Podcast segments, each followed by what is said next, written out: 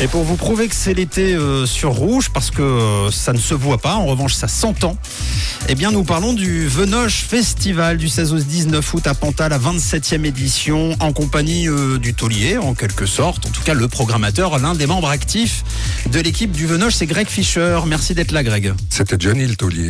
Ouais. On en parlait tout à l'heure. Tu vois, c'est toi qui reviens sur Johnny. Ouais, ouais, c'est tu, ça. tu disais que c'était pas trop ton, On revient toujours sur ton Johnny. style, mais il est, de toute façon Johnny, voilà, c'est comme ça, il est Johnny, c'est comme, euh, c'est comme l'univers, ça ne se, C'est un mythe. Ça ne se pas. Intemporel. Alors voici à quoi va, va ressembler le Venoche euh, Festival dans les grandes lignes.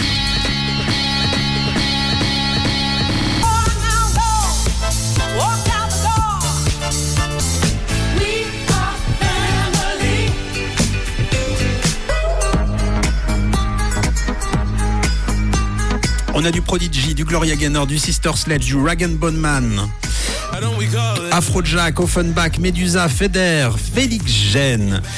Ce sera donc, je le disais, le 16 août. Ça va être chaud. 43 000 festivaliers l'an dernier. Est-ce qu'on peut le dire euh, C'est le plus gros festival du Gros de Vaud. On peut toujours le dire, on n'a encore euh, pas été détrôné dans le gros de veau. Et ça risque pas, en tout cas pas pour l'instant. Bon, alors pas pour l'instant, à moins qu'il y ait des gens euh, qui aient des grandes idées, qui sont un peu utopistes de vouloir faire un festival. mais- Ouais. Ça part toujours d'une utopie et ça termine euh, vrai, sur euh, l'événement majeur. Vous êtes peut-être né d'une utopie en quelque sorte, et finalement vous êtes devenu ce que vous êtes devenu. Ouais, alors c'était pas forcément une utopie, mais c'était c'était une idée un petit peu saugrenue. Ouais. Euh, à l'époque, je sais pas si on veut refaire la genèse du. euh, Mais du si, vin. avec grand plaisir, faisons-le. Donc, allez, soyons fous. Donc, en fait, c'était des, des dames de, de, de Pontala, parce qu'à l'époque, le festival était à Pontala, euh, qui voulaient trouver des fonds pour, pour le local des jeunes de Pontala. Et puis, elles se sont dit, ben, on faire un festival pour gagner de l'argent. Donc ça, c'était il y a 25 ans en arrière. Au jour d'aujourd'hui, je pense que si on se dit, on va faire un festival pour gagner de l'argent, Ouais.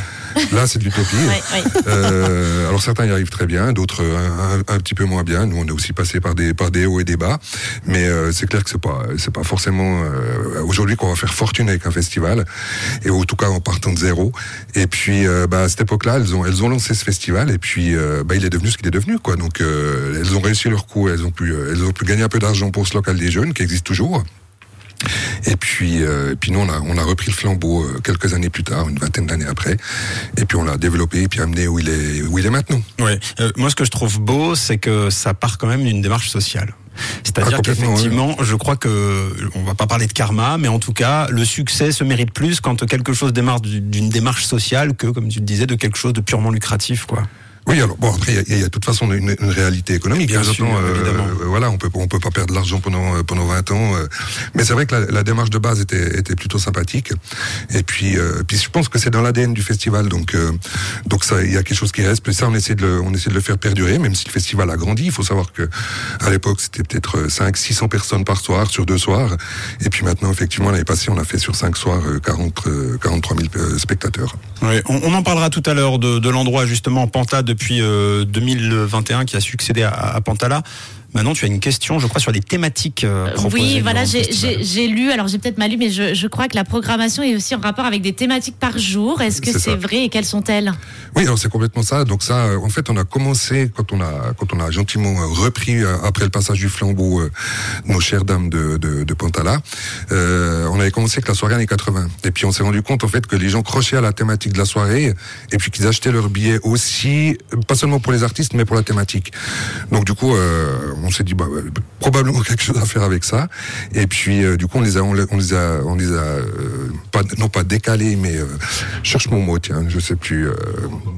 on- Reporté ou bien Ouais, on, on les a recopiés, mais Oui, sur ah d'autres oui. thématiques. Quoi. Ouais. Voilà. Oui, voilà, vous avez puis, coup, on a fait, ouais, on a fait une soirée rock, on a fait une soirée. Ouais. La première soirée était la soirée années 80 qui existe toujours.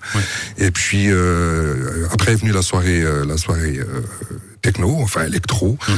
plutôt euh, plutôt mainstream. hein, ça reste très euh, très accessible à tout le monde. Et puis euh, et puis la soirée pop, elle était toujours elle était toujours un peu là. Maintenant, on a on a fait un, un mélange cette année avec la, la soirée du dimanche qu'on a qu'on a euh, la journée du dimanche qu'on a arrêté de faire, qu'on a reporté sur le samedi. Et puis maintenant le samedi, c'est c'est un doux mélange de cette soirée pop. Et puis euh, il y a de tout, il y a à boire et à manger, euh, deux salles, deux ambiances avec euh, de, la musique plutôt pour les jeunes et puis euh, avec De la et variété, c'est ce qu'il et faut. puis de la variété, on peut appeler ça de la variété. Variété ou de la pop. Même moi, c'est ce que j'aime justement, c'est que finalement, on prend une famille entière et chacun va trouver son bonheur. Et puis tu parlais de mainstream, oui, c'est vrai, mainstream, et on l'a entendu dans le petit extrait qu'on entend d'ailleurs en fond là. Mainstream pour la partie euh, électropop, mais euh, de, qualité là. On n'est pas sur, euh, je le dis vraiment très objectivement, tout est super dansant, tout est super entraînant, tout a l'air monstre cool quoi. Donc il y a quand même une logique esthétique par contre. Alors il y a une logique esthétique évidemment, mais après on se veut un festival populaire, donc et le populaire ne veut pas dire pas qualitatif. Hein, donc donc on peut avoir des artistes qui sont populaires et puis qui font de la, très bonne musique, que ce soit dans tous les styles de musique.